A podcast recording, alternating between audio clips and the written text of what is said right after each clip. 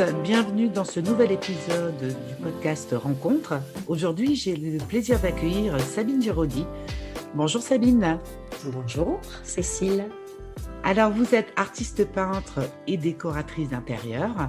Vous avez été absolument propulsée par une de vos créations qui est euh, aujourd'hui euh, internationalement donc connue et dont vous partagez tous les dimanches un nombre de clichés impressionnants. Euh, vous êtes l'autrice de la fameuse chaise bleue et je voulais parler avec vous de vos rencontres, de ce qui a fait aujourd'hui de vous la femme que vous êtes.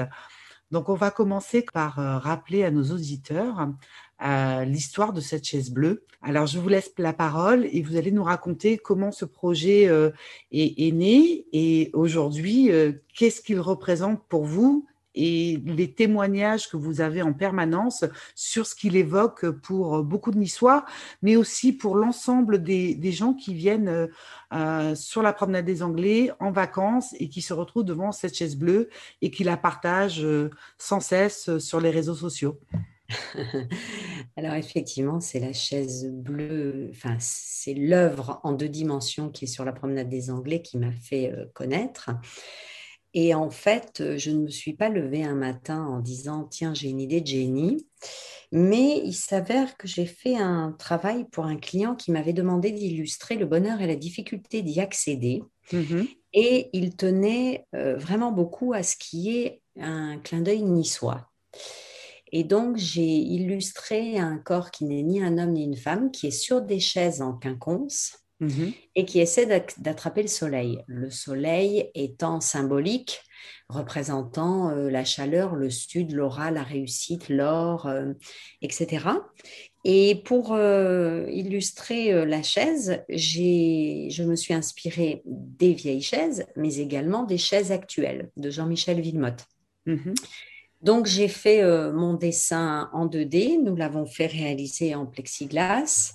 Et euh, quand je suis allée chercher, cette chaise à l'atelier, les gens m'ont interpellée en me disant Oh là là, votre chaise, vous l'avez trouvée où? Vous l'avez trouvée où?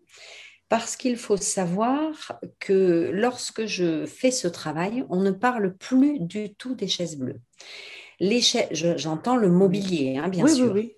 Alors, le fameux mobilier, parce que le fameux, euh, mobilier. qui est sur la promenade des Anglais, euh, auquel les Niçois sont extrêmement attachés. Euh, et, euh, et, qui fait partie vraiment de, de, de l'image de Nice. Donc en fait, on est euh, en 2008. Il n'y a plus de chaises sur la promenade des Enfin, si, c'est faux ce que je dis.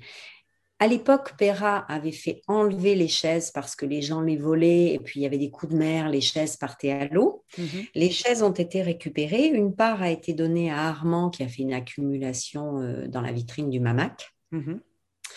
Euh, et puis, euh, il n'y avait plus de chaises. Et là, les gens ont commencé à écrire à Nice Matin et à la mairie en disant Mais où sont nos chaises? On veut nos chaises. et donc, M. Perra a fait appel à Jean-Michel Villemotte, qui a créé cette nouvelle ligne de chaises. Mhm. Mais il y avait seulement deux barres de chaises vissées au sol entre le Méridien et le Negresco. Uh-huh. Et comme les Niçois, nous avons été habitués à ces chaises en liberté qui jonchaient toute la promenade des Anglais, le fait d'avoir ces deux barres sur un espace finalement restreint, vu la grandeur de la promenade des Anglais, le Niçois pensait qu'il n'y avait plus de chaises bleues sur la promenade des Anglais. Mm-hmm. Donc, euh, c'est en quelque sorte, c'est ce qui s'est passé, c'est l'œuvre qui a relancé, mais alors complètement la mode des chaises bleues. C'est-à-dire que maintenant, il y en a vraiment partout. Oui. Bon, tant mieux, ça fait vivre euh, finalement plein de gens. Donc, euh, donc voilà, je fais ce travail pour ce client. Et puis euh, un jour, je me suis dit, mais quel serait pour moi le point d'orgue de cette, de cette œuvre? Mhm. Et euh, alors, il est vrai aussi que j'ai eu l'immense chance d'avoir un bijoutier qui me propose d'en faire un bijou. Et après, j'ai tout bêtement euh, proposé à Monsieur le maire euh, que l'on puisse, que la ville achète cette œuvre. Uh-huh. Et, que ça devienne un peu. Alors, j'ai été targuée d'être un peu présomptueuse, mais c'était tout simplement mon petit délire qui finalement s'est avéré. Vous avez bien eu raison, puisqu'elle plaît à beaucoup de monde. Voilà, c'est devenu un petit peu notre tour Eiffel et je pense que c'était un peu mon rêve. Voilà que les gens euh, se photographient, les gens du monde entier devant cette chaise et c'est chose faite.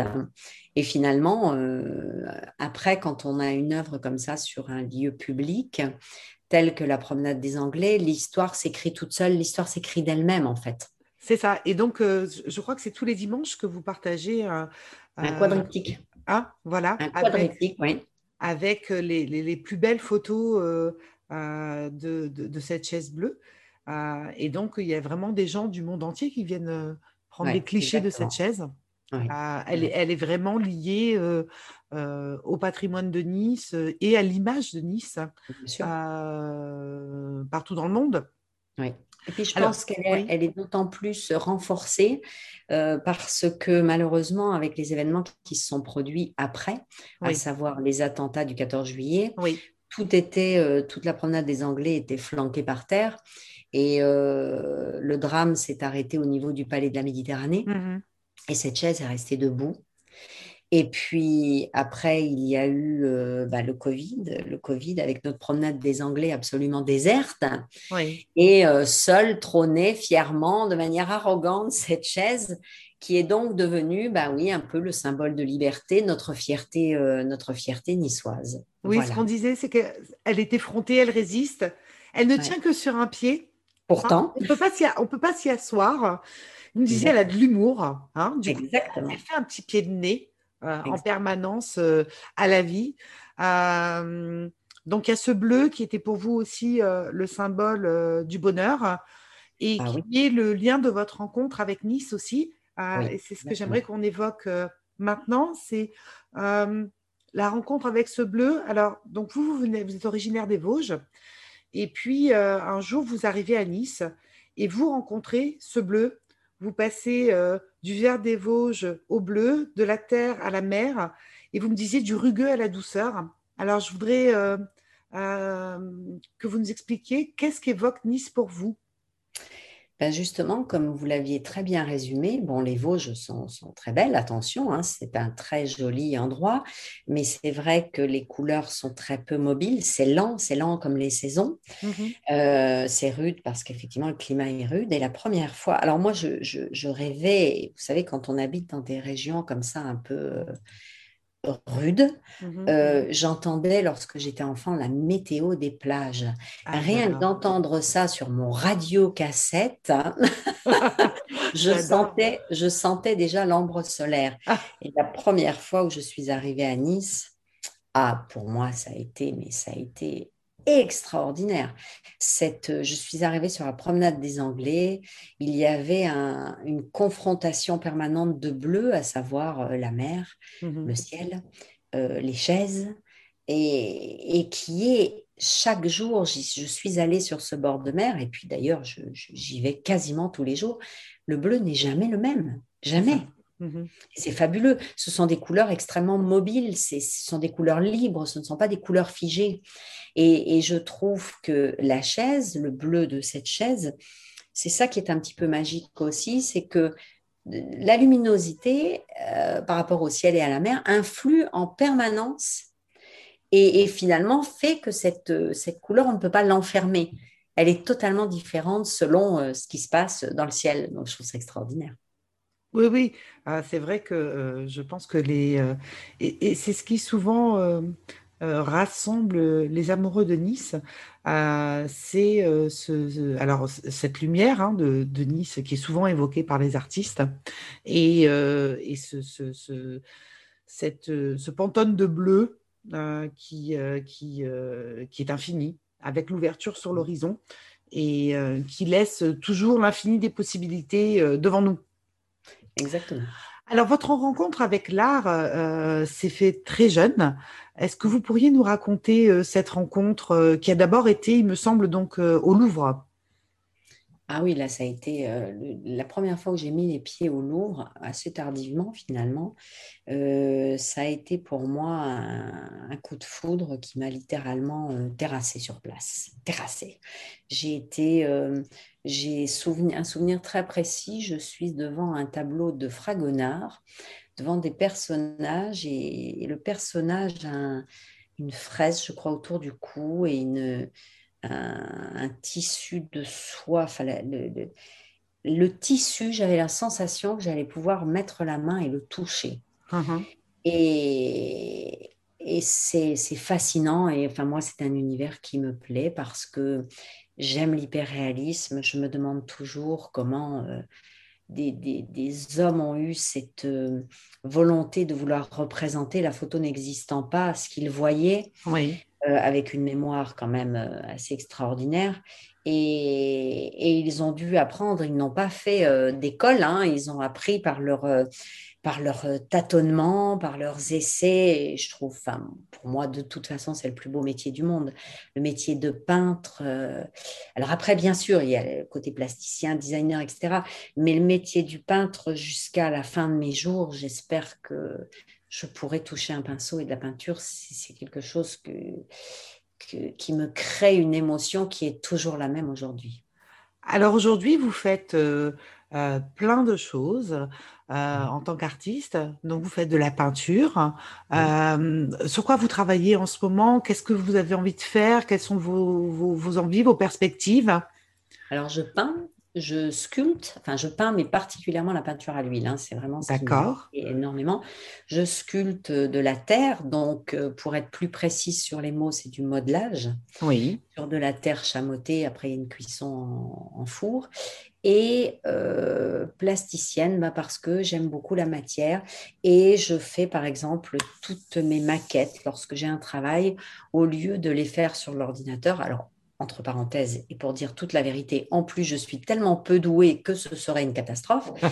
Mais j'aime euh, le contact, le rapport avec les mains, parce que pour moi, l'art, ça se doit, bon, alors après, c'est mon jugement personnel, mais ça se doit de passer par les mains. Et, je trouve dommageable de, de voilà de pas exploiter ça et, et euh, j'aime j'aime faire mes, mes, déclinaisons et arriver au résultat en faisant des essais, réessayer et, voir comment je peux le mettre en forme. Alors parfois c'est un peu hasardeux, hein, mais c'est intéressant. Ça fait partie du travail de la recherche d'un artiste. Et puis euh, voilà ce côté sensuel de la matière. Vous travaillez la matière. Euh, qui chez vous a l'air important. Vous avez un rapport à la matière euh, extrêmement, extrêmement sensuel.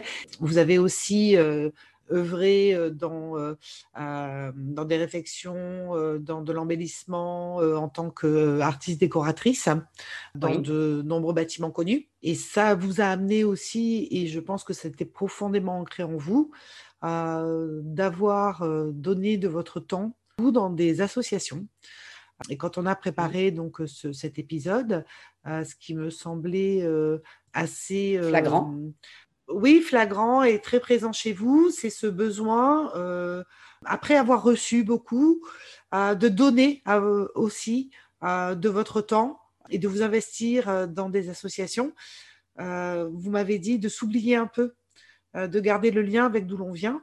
Alors j'aurais aimé que vous nous racontiez vos belles rencontres dans, euh, dans le secteur associatif, euh, dans les opérations auxquelles vous avez participé et euh, qui étaient importantes pour vous? Mhm. Alors, en tant qu'artiste, on est extrêmement, extrêmement sollicité. Alors, c'est parfois compliqué pour les artistes parce qu'il se trouve, se trouve que ben, pour certains, c'est l'occasion de se faire connaître. Sauf que quand on veut se faire connaître, ben, c'est le moment où on n'a pas trop de moyens. Et, euh, et, les artistes n'osent pas dire non très souvent parce que ce sont des gens par essence extrêmement généreux. Euh, moi, j'ai l'immense chance effectivement que cette chaise m'ait mis un peu au devant de la scène et euh, il ne me semblait pas concevable dans la vie de ne pas à un moment rendre euh, ce que la nature nous donne d'une manière ou d'une autre. Pas forcément par la vie que nous avons eue, parce que dans tous les cas, ce n'était pas mon cas, mais en tous les cas, par exemple, ne serait-ce que pour réaliser le métier que j'aime tous les jours que Dieu fait. Et il y a évidemment la cause première qui, de toute façon, c'est tout ce qui touche aux enfants. Euh, donc, dès qu'on me sollicite pour euh, la maladie des enfants, j'y suis assez sensible. Maintenant, je mets un petit peu un frein parce que si je ne mettais pas de frein, je travaillerais euh, du 1er janvier au 31 décembre pour les associations.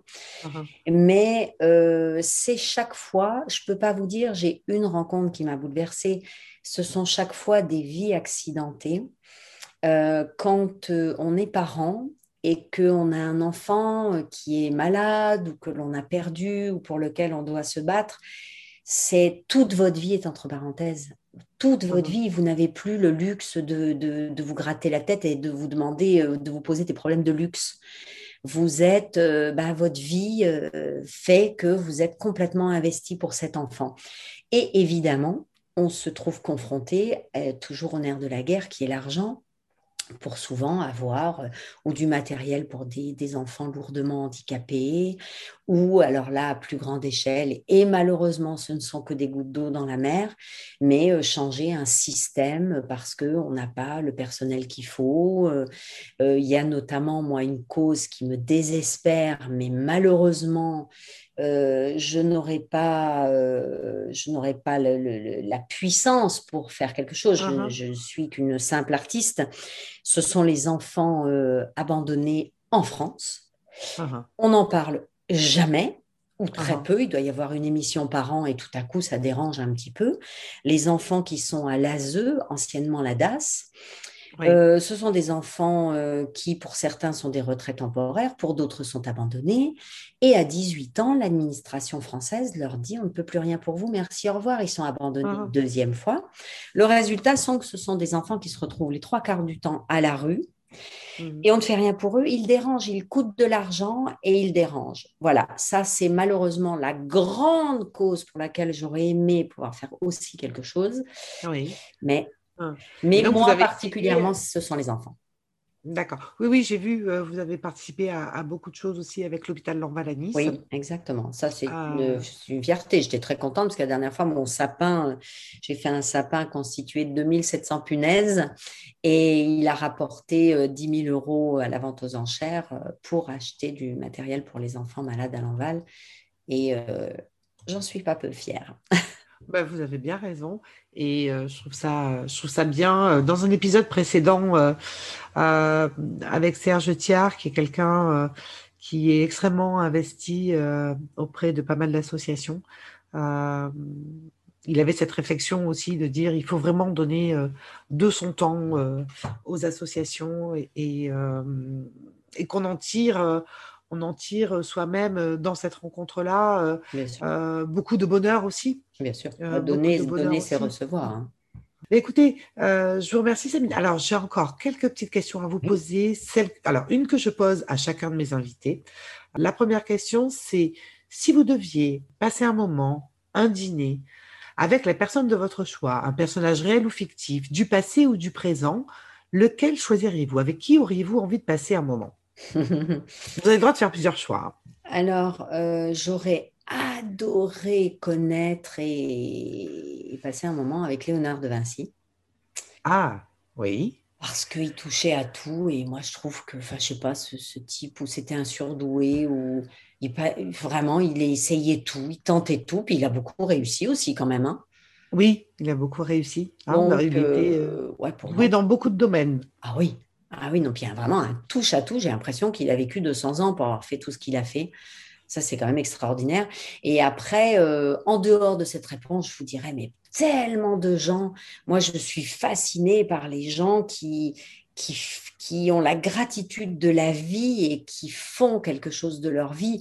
Euh, je suis passionnée par les chefs cuisiniers, je suis passionnée par... Euh, j'aurais aimé rencontrer, euh, je sais pas, Camille Claudel, j'aurais aimé rencontrer des philosophes, j'aurais aimé discuter avec Jacques Brel, qui a une philosophie sur la vie très intéressante. Ah, ah. je, je, crois que j'aime beaucoup l'humain et vous voyez, c'est trop réducteur, à part Léonard de Vinci, voilà, mais les autres... Oui, voilà. Trop. que je me dis souvent, c'est euh, euh, alors outre l'impossibilité de rencontrer certaines personnes, euh, soit parce que elles font partie du passé, soit parce que ça reste compliqué matériellement, mais on a tellement à découvrir dans une vie que qu'une de mes phrases c'est souvent je n'aurai jamais assez d'une vie parce que on est limité dans toutes les choses qu'on qu'on a à découvrir et dans les rencontres qu'on a à faire.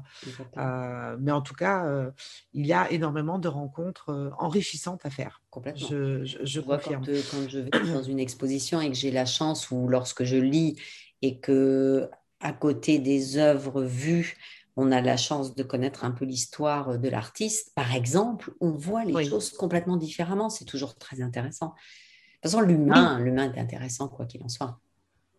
Alors, autre petite question.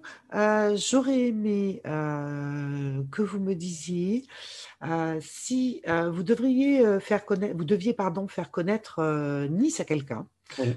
quelqu'un qui n'y serait donc jamais venu. Oui. Où l'emmèneriez-vous pour la première fois?